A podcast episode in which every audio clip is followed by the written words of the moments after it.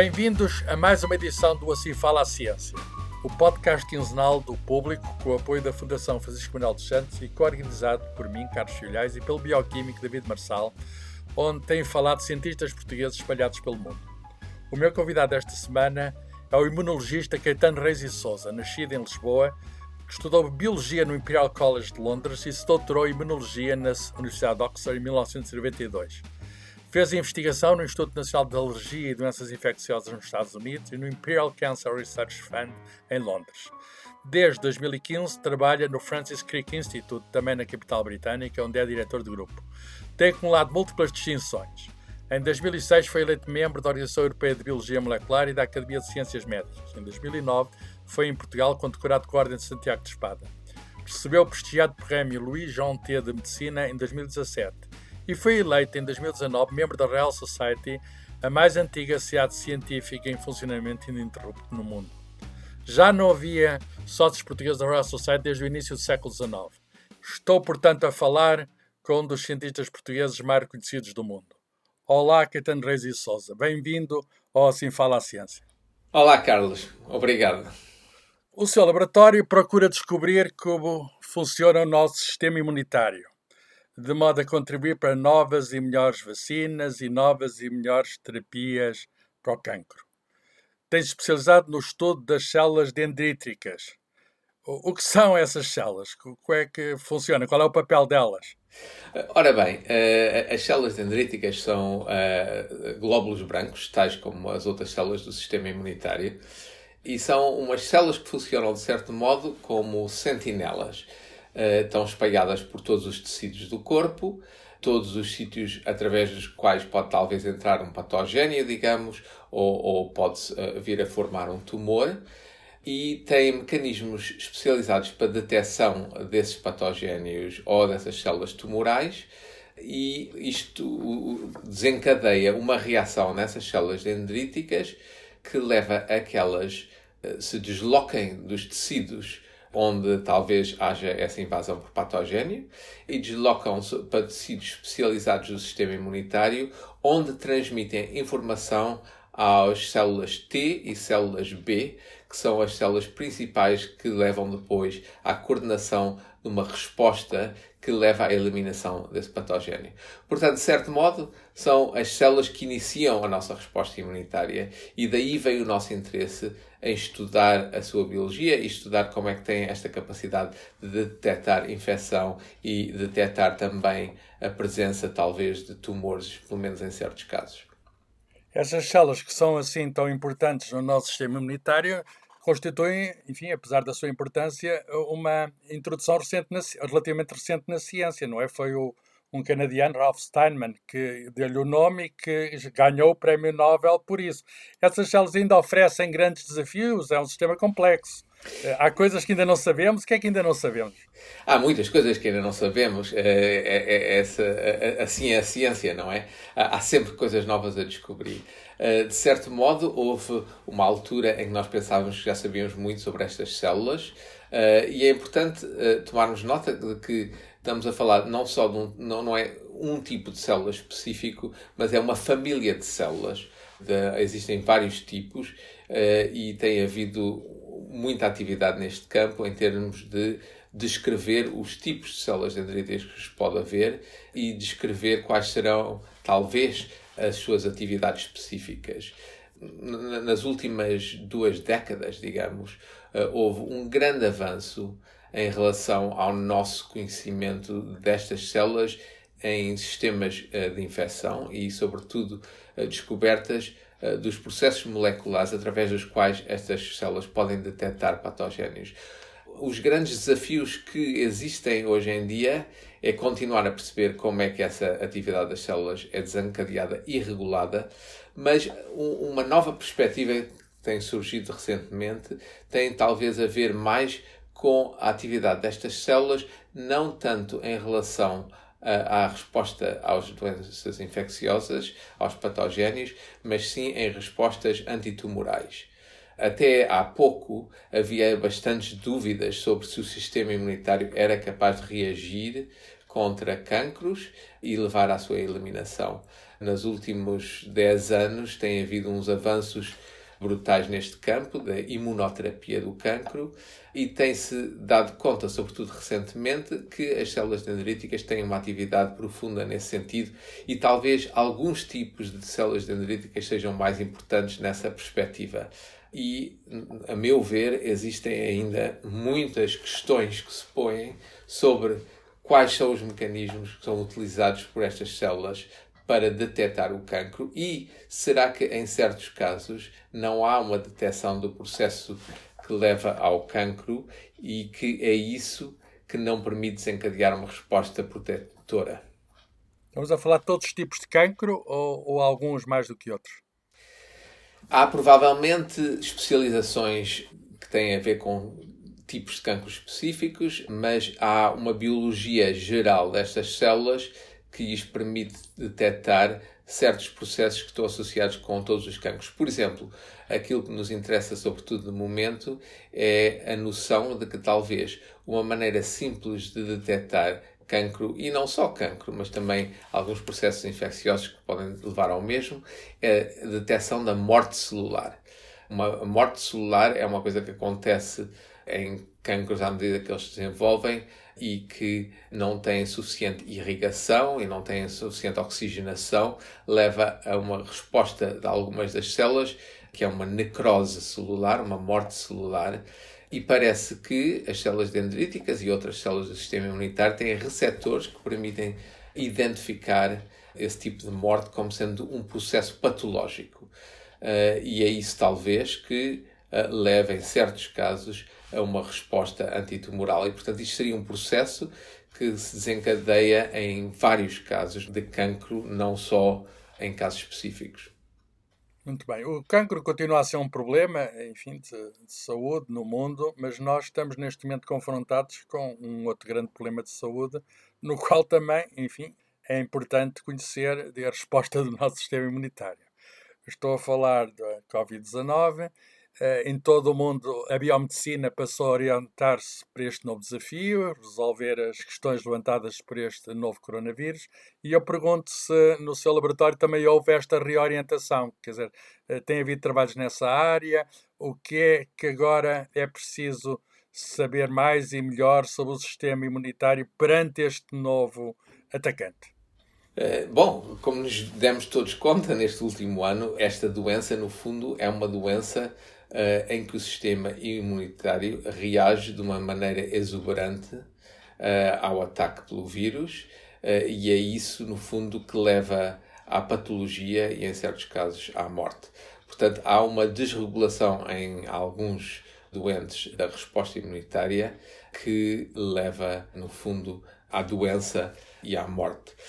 Como muitos outros imunologistas, temos tido um, um interesse grande sobre esse assunto, mas numa perspectiva mais de dia a dia, a reorientação que foi feita do nosso laboratório foi, sobretudo, em desenvolver ou usar os nossos recursos para tentar apoiar a luta contra esta pandemia. Eh, no nosso caso específico do nosso instituto, instituímos rapidamente, em eh, março do ano passado, um sistema de testagem que permitiu que testássemos pessoal hospitalar de 10 hospitais aqui da zona de Londres e 100 casas de saúde e no meu laboratório, alguns membros do meu laboratório dedicaram muito esforço a esse sistema de testagem e a desenvolver alternativas que fossem talvez mais rápidas e robustas. Ao mesmo tempo, mais recentemente, montámos também um centro de vacinação uh, no qual há vários membros no meu laboratório que se estão a voluntarizar e que estão a administrar a vacina. Qual uh, delas é que estão a administrar? Várias? Eh, começaram por administrar a vacina da Pfizer e agora estamos a administrar a vacina da AstraZeneca. E, portanto, no nosso instituto temos a capacidade de vacinar a cerca de mil pessoas por dia e tudo isto com voluntários que normalmente seriam são o pessoal do laboratório, desde alunos de doutoramento até pós-docs, até técnicos, até o nosso próprio, um dos nossos prémios Nobel de Medicina, o Peter Radcliffe, tem estado ele próprio lá no centro de vacinas a administrar a vacina como voluntário uma ou duas vezes por semana. Portanto, toda a gente se mobilizou muito rapidamente uh, para uh, tentar contribuir no controle desta pandemia. Em termos específicos de investigação, reorientámos também alguns dos nossos projetos para perceber melhor a resposta imunitária contra o vírus. Uh, e nós temos interesses para além das células dendríticas nas respostas antivirais e um dos nossos trabalhos recentemente tem sido em identificar um mecanismo de resposta de células infectadas contra o vírus, que não tem a ver propriamente com os glóbulos brancos, que não tem a ver propriamente com o sistema imunitário, mas é uma resposta que todas as células têm a capacidade de montar quando são invadidas por um vírus chamou exuberante ao comportamento do sistema imunitário. Isso significa que é um excesso de resposta? É isso? Como aconteceu noutras, enfim, pandemias no passado? É um excesso de resposta e talvez uma falta de regulação dessa resposta. Portanto, há, uma, há um elemento de quantidade da resposta uh, e talvez da, da, qualidade da resposta uh, não ser exatamente aquela que devia ser. É uma área sobre a qual ainda nós não sabemos ainda temos poucos conhecimentos, mas tem havido uh, muitos estudos neste último ano que mostram que certos medicamentos, até que têm um efeito sobre o sistema imunitário, têm um efeito profundo em termos de diminuir a patologia da doença e, e salvar alguns dos doentes, tais como os esteroides, que têm a capacidade de diminuir a resposta imunitária aguda. E têm sido aplicados com sucesso. E têm sido aplicados, exatamente. Bem, falou das vacinas. Há vacinas, digamos que não são convencionais, aquelas vacinas novas baseadas no RNA mensageiro, que foram feitas em tempo recorde, em escassos 10 meses. Nunca se tinha visto isto. Isto é um inegável feito da ciência. Pensou que tal feito era possível? Que era possível essa mobilização de uma tecnologia nova que chegasse tão rapidamente às pessoas como está a chegar já no seu laboratório? Eh, eu devo dizer que, como muitos outros, também fiquei surpreendido com a rapidez com que isso foi feito. É, como diz, um sucesso inegável uh, da ciência. E para mim, sobretudo, tinha um grande interesse porque há cerca de 10 anos eu tenho tido um grande interesse sobre as respostas imunitárias contra o RNA e fiz parte de alguns conselhos uh, uh, científicos em que vi o desenvolvimento destas vacinas no, no campo da oncologia. Portanto, a tecnologia já tinha uma certa história, mas estava a ser aplicada não tanto contra as doenças infecciosas, mas mais com a perspectiva de desenvolver uma vacina contra o cancro. Portanto, algumas destas companhias, tais como empresas como a BioNTech, tinham já a tecnologia muito desenvolvida e estavam já a fazer uh, ensaios clínicos em doentes de cancro, com a perspectiva de desenvolver uma vacina terapêutica contra o cancro.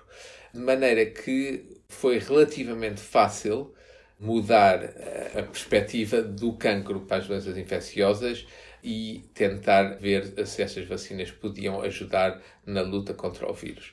A outra coisa que funcionou muito bem é que, eh, visto que havia a vontade de desenvolver a vacina e que vários governos estavam dispostos a investir fundos para o desenvolvimento destas vacinas, permitiu-se desenvolver os vários estádios de aprovação uh, e os ensaios clínicos e proporcionou-se que, uh, como havia o suficiente dinheiro para pagar pelo desenvolvimento destas vacinas, que podiam progredir ao mesmo tempo as várias fases dos ensaios clínicos. Foi comprimido o tempo, não é? Foi comprimido o tempo e não tinha que se esperar pelos resultados de uma fase antes de investir o dinheiro na próxima fase. E isso é uma questão de investimento, no fundo. Uh, e permitiu que se comprimisse em 10 meses a aprovação da vacina, uma coisa inédita. No Reino Unido, a vacinação está a decorrer em massa, não é? Deu o exemplo do Francis Crick. Como é que vê a estratégia eh, do ataque à Covid no Reino Unido? Está tudo a correr bem? Tem sido eficaz o aconselhamento científico dado aos governantes? Porque no Reino Unido há uma grande tradição de ligação da ciência, digamos, à, à governação. Qual é a, a, opinião que tem sobre o. Está aí, digamos, na, em Londres, como é que vê o que está a acontecer? Bom, foi uma aposta que foi feita não, pelo governo e eu devo dizer que uh, no princípio do programa de vacinação, quando a aposta foi feita, eu tinha umas certas dúvidas se seria a aposta certa. Então a aposta que foi feita é que em vez de darmos as duas doses de vacina com três semanas de intervalo, que foi o que tinha sido uh, utilizado no ensaio clínico que levou à aprovação da vacina, íamos aumentar a duração de tempo entre as duas doses, permitindo dar mais doses da primeira vacina a um maior número de pessoas, adiando a segunda dose para 8 ou 12 semanas. Há um certo perigo em fazer essas coisas desta maneira, obviamente, porque o ensaio clínico não tinha sido Sim. feito assim. Portanto, é claro. é, por isso que, é, é por isso que havia, penso eu, um certo risco. Os resultados mostram que foi a aposta certa. Sob o ponto de vista de imunologia, eu penso que havia uma. Os nossos conhecimentos no campo da imunologia permitiam talvez justificar esse tipo de aposta, mas no fundo foi um desvio da medicina tradicional. Quer dizer, se uma pessoa normalmente faz claro. um ensaio clínico para ver como é que deve fazer as coisas, depois, não, em princípio, não pode desviar do ensaio clínico. Mas foi uma aposta pragmática que tem dado bom resultado e eu é uma acho... escolha política ou científica, as duas coisas? Eu acho que a função dos cientistas é sempre de aconselhar, mas não é tomar a decisão. Portanto, as decisões são sempre políticas. Os políticos têm que tomar em conta o conceito que têm dos cientistas e têm que tomar em conta todos os outros parâmetros pelos quais eles foram eleitos, que é, no fundo, a saúde da população e o bem-estar da população claro. uh, e a economia e, e, muitos outros. Portanto, eu acho que, de certo modo, eles tomaram em conta os conselhos que lhes foram dados e decidiram enverdar por este curso. Muito bem. Tem acompanhado a evolução em Portugal da reação, digamos, a este problema? Tenho acompanhado uh, um bocadinho de longe, digamos. Uh, Portugal infelizmente teve esta a segunda tendo controlado relativamente bem o, a pandemia no princípio, sobretudo com uma estrutura da população semelhante talvez àquela em Itália e em Espanha, conseguiu controlar a pandemia, acho que bastante bem. Se compararmos diretamente com um outro país com a mesma população, tal como a Suécia, em que não foram tomadas as medidas que foram tomadas em Portugal, de isolamento e tal. Em Portugal tivemos muito melhores resultados do que teve a Suécia na primeira vaga. Agora, nesta Sim. segunda fase da terceira, pandemia e terceira, não é? e, e terceira, terceira estas eh, segundas e terceiras vagas é que têm sido um grande problema e pronto, talvez na altura do Natal as medidas foram tomadas em termos de relaxamento do convívio tenham dado mau resultado. Parece que agora as coisas estão a melhorar e esperemos que não haja mais vagas e que seja agora realmente que este último desconfinamento desde esta semana que não tenha maus resultados e que agora com o programa de vacinação as coisas melhorem. Está a avançar em Portugal o programa de vacinação. Eu próprio já fui vacinado com a primeira dose. Ótimo. e portanto as coisas estão a andar. Já foi vacinado? Sim, eu já tive as duas doses. Aliás, eu, como o meu laboratório trabalha com o vírus diretamente, eu tive a primeira dose já em janeiro uh, e a segunda dose oito semanas depois. E está tudo bem. Ora bem, falemos então para terminar de instituições a que está ligado. O Francis Crick, que é um mega instituto, um dos maiores institutos de investigação médica na Europa e mesmo no mundo. Eu gostava de, enfim, de perceber melhor como é que funciona uma instituição tão grande, quantas pessoas tem, como é que é financiado, e depois aspectos também que nos interessam a nós, portugueses, que outros portugueses é que há aí, que colaborações é que têm com sim, Portugal. Sim, sim, sim. o Francis Crick Institute é uma... foi formado já com a ideia de fazer as coisas de uma maneira diferente. Portanto, é um instituto muito grande, como diz, temos 1500 pessoas. É um só edifício, portanto, um edifício gigantesco, com cerca de 100 laboratórios independentes, com os seus próprios grupos de investigação. Mas há duas uh, partes da filosofia do CRIC que são talvez um bocadinho diferentes da filosofia da ciência em universidades pelo mundo fora. A primeira é que nós não temos quaisquer eh, estruturas de departamentos ou divisões, de maneira que não há uma, um departamento de biologia celular, digamos, ou um departamento de imunologia.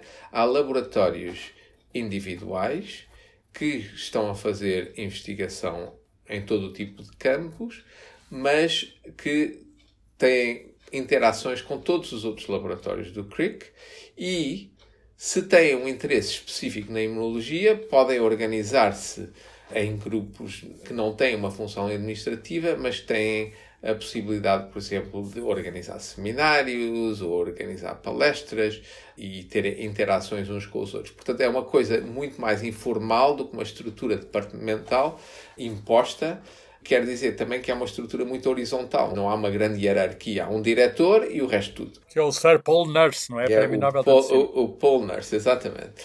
Com quem eu já estive em Portugal. A Fundação Francisco Manuel Santos já o convidou e ele já cá teve. E que foi a pessoa que, aliás, me convenceu de início a vir para Londres montar um laboratório no, no Imperial Cancer Research Fund, quando ele era diretor do Imperial Cancer Research Fund. A outra, a outra eh, maneira de fazer as coisas no CRIC, que também é um bocadinho diferente de quase todas as outras instituições, é que a ideia é eh, recrutar chefes de laboratório para vir montar um grupo de investigação, uh, o primeiro grupo de investigação, mas não os manter aqui para sempre. Portanto, tem, vêm por um período de mais ou menos 12 anos, após o qual tem que sair do CRIC e continuar o seu laboratório É o seu caso, portanto, está aí há quanto tempo? Não é, pois, não é o meu caso, não é o meu caso, não é o meu caso, porque há sempre exceções, e as exceções é que, como os primeiros membros do CRIC vieram de instituições que já existiam, nas quais nós tínhamos posições permanentes, hum. as pessoas que vieram dessas instituições têm posição, têm posição permanente e também porque precisamos de alguns quadros que permitam organizar o Instituto e apoiar a direção do Instituto, que é também o meu caso. Portanto, o privilégio para eu ficar aqui e não ter que sair durante 12 anos é que tenho que participar na administração também. do... Mas não há muitos, não há muitos desses, digamos, uh, e, e, cada vez há menos, porque todas as pessoas que vieram dessas instituições, à medida que se vão reformando, não são uh, substituídas. Portanto, Renovados não são renovados. E, portanto, a ideia é que é preciso sempre ter alguém, alguns permanentes para manter o, a função do Instituto, mas que é orientado sobretudo para os novos. Quem é que paga esse investimento tão grande? É um investimento que, foi, que é uma parceria, e também é uma coisa inédita, pelo menos aqui no Reino Unido, uma parceria entre o governo, através do Medical Research Council, e o Wellcome Trust e Cancer Research UK, que são uh, duas instituições que patrocinam a investigação no Reino Unido e fora também, uh, e que decidiram que iam financiar o Instituto, não só quando construímos o, edifício, mas que proporcionam-nos um financiamento todos os anos que permite manter uma grande parte das atividades do Instituto. E que depois tem que ser suplementado, obviamente, com financiamentos de todo o lado, digamos, desde a União Europeia, infelizmente o Reino Unido decidiu sair da União Europeia, mas mantém acesso ao programa uh, Horizon uh, Europe e uh, depois de outros financiamentos através de instituições. Portanto, é um instituto público, não é? É um instituto público. É um instituto público, não, é um instituto particular no sentido que temos uma afiliação com as três uh, universidades principais de Londres, o Imperial College, University College e King's College, que são parceiros, uh, mas o Crick Institute tem a sua própria administração e é independente de qualquer uma das universidades e qualquer uma das entidades públicas, mas recebe financiamentos de todos esses parceiros. Muito bem. Para terminar, falemos então da Royal Society, a sociedade que foi fundada em 1660 por um conjunto de homens brilhantes que só depois é que pediram ao rei Carlos II, digamos, permissão para que a sociedade se chamasse real. Eh, esse rei era casado com uma portuguesa, que é a Dona Catarina da Bragança. Ora bem, eu fiz um livro, até um catálogo de uma exposição nos 350 anos da Royal Society, quando estava à frente da Biblioteca da Universidade de Coimbra, e de facto interessei-me muito. E houve um grande intercâmbio entre portugueses e a Royal Society no século XVIII. A maior parte dos sócios portugueses foram do século XVIII. Mas no início do século XIX parou. Agora temos um novo, estou perante, estou a falar com um novo sócio da Sociedade Real de Londres, que é de facto um areópago dos maiores cientistas. E a minha pergunta é: como é que se entra? Eu suponho que por convite, como é que é a atividade da sociedade, quais são, digamos, os desafios, qual é a política da sociedade, digamos, para funcionar neste momento. De início era um encontro de sábios de todo mundo, ainda é esse encontro de sábios de todo mundo? Só quero começar por dizer que eu já vi o seu livro até na biblioteca da Royal Society.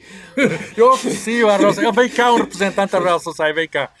Não, foi, mas está lá na biblioteca, está lá e eu já o vi. Uh, ainda não tive a oportunidade de o ler, mas eh, já vi que está lá e, portanto, uh, uma vez que quando a biblioteca reabrir, que obviamente é fechada agora uh, durante este ano, mas quando reabrir, espero ter a oportunidade de, de, de E quando houver nova edição, tem de lá estar o seu nome. Muito bem. quando consigo para isso.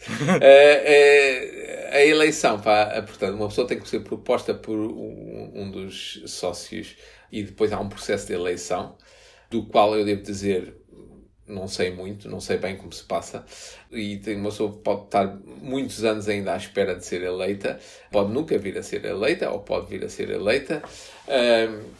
a partir do momento em que uma pessoa é eleita, há um processo de admissão, eh, do qual faz parte eh, assinar o livro, que é o mesmo livro desde o século XVII, onde estão as assinaturas. Ah, do Newton, isso, e do Darwin. Exato então, então portanto, é, é, é um, um, um, pergaminho em que tem que ser assinado com uma caneta especial. Eu não sou, aliás, na cerimónia de admissão, uh, tem uma espécie de um ensaio com um pergaminho à parte, que é para não fazer nenhum burrão e aprender a escrever com a tal caneta, mas assina as mesmas, o mesmo livro onde estão as assinaturas de, de todos esses cientistas eminentes ao longo dos anos, desde Newton ao uh, Darwin ou Einstein e muitos outros.